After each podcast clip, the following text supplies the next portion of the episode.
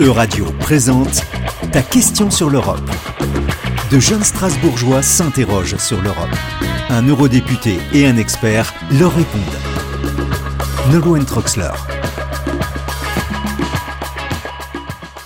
Bienvenue à tous sur Ta question sur l'Europe, votre rendez-vous dédié aux questions européennes qui occupent l'esprit des jeunes.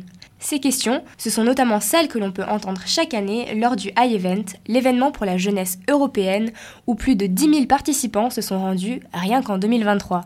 Environnement, société, innovation, ces grands rassemblements au cœur de la démocratie européenne à Strasbourg nous donnent un aperçu de ce qui anime cette génération.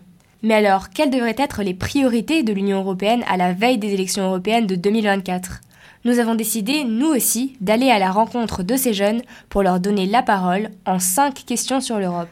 Aujourd'hui, nous recevons Emma Beauvalet pour sa question sur l'Europe qui porte sur l'environnement. Elle s'interroge notamment sur le traitement de nos déchets. Bonjour Emma. Bonjour Nolwenn, merci de me donner la parole. Je m'appelle Emma, j'ai 22 ans et ma question sur l'Europe c'est celle-ci. Quels sont les défis dans la gestion des déchets à l'échelle européenne Y a-t-il une étape particulière sur laquelle il faudrait concentrer ses efforts ou faudrait-il avoir une approche plus globale Cette question de Emma Beauvalet, nous l'avons posée à Perny Weiss, députée européenne, membre du Parti populaire européen, et Jérémy Pichon, auteur et militant écologiste engagé dans la lutte pour un environnement plus durable. Écoutons. Perny Weiss. Say as long as we haven't really reached the point where we have a truly sustainable economy with circularity as uh, the core of every kind of industry, our consumption will entail a level of problems and challenges that we have to, to address. The uh, legislative tools that we need to reduce waste is uh, on the table now. They were not on the table 10 years ago.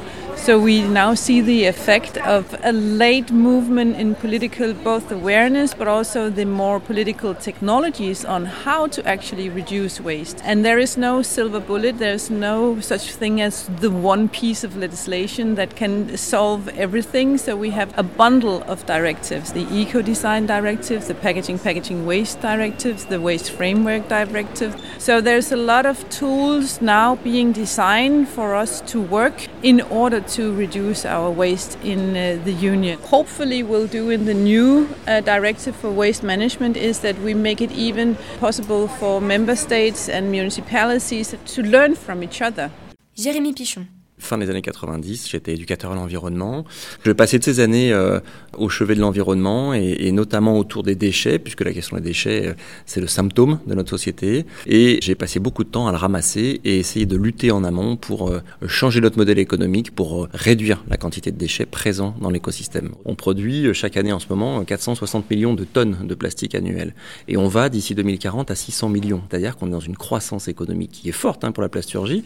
Sur ces 460 millions de tonnes annuel, on en a à peu près 15 millions qui arrivent dans les océans. C'est-à-dire à peu près un semi-remorque qui se déverse dans les océans toutes les 30 secondes. On est en train euh, complètement d'hypothéquer notre écosystème euh, marin qui est une des clés des équilibres de notre monde. Il y aura plus de plastique que de poissons dans les océans en 2040. Voilà, c'est ça l'objet de ma lutte aujourd'hui. C'est de dire qu'on peut réduire à la source et on ne perdra pas en qualité. Bien au contraire, qu'on va euh, consommer autrement, mais qu'on sorte de l'emballage et du tout jetable. C'est une question de survie pour l'écosystème. What's important for me as a European politician is that we give the member states and the specific sectors the toolbox that they need to use in order to achieve the highest targets as possible. I want to nourish that research and development, but also the implementation of the right technology at the right place. In some sectors, uh, reuse is better than uh, recycle. In other sectors, refill is better. So we have to see what fits uh, the specific sector. Jérémy Pichon. Le recyclage n'est absolument pas la solution. Quand on recycle le plastique, on produit un plastique qui est de mauvaise qualité. On appelle ça le décyclage, le downcycling. Elle va se retrouver dans le pare-choc de nos voitures, euh, dans la jardinerie pour faire des pots. Et ce plastique-là, in fine, ne se recycle pas. Donc on demande aux gens aujourd'hui de faire le tri de tous les emballages en leur disant c'est bon, on va les recycler. C'est faux, c'est un mensonge, il faut être très clair. Mais le meilleur déchet, celui qu'on ne produit pas.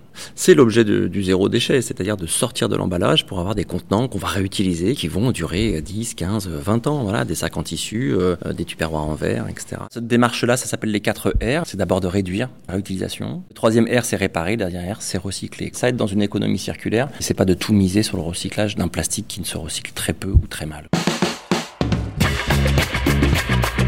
C'était ta question sur l'Europe. une émission de radio animée par Nolwenn Troxler. À retrouver sur le site web et les réseaux sociaux de radio.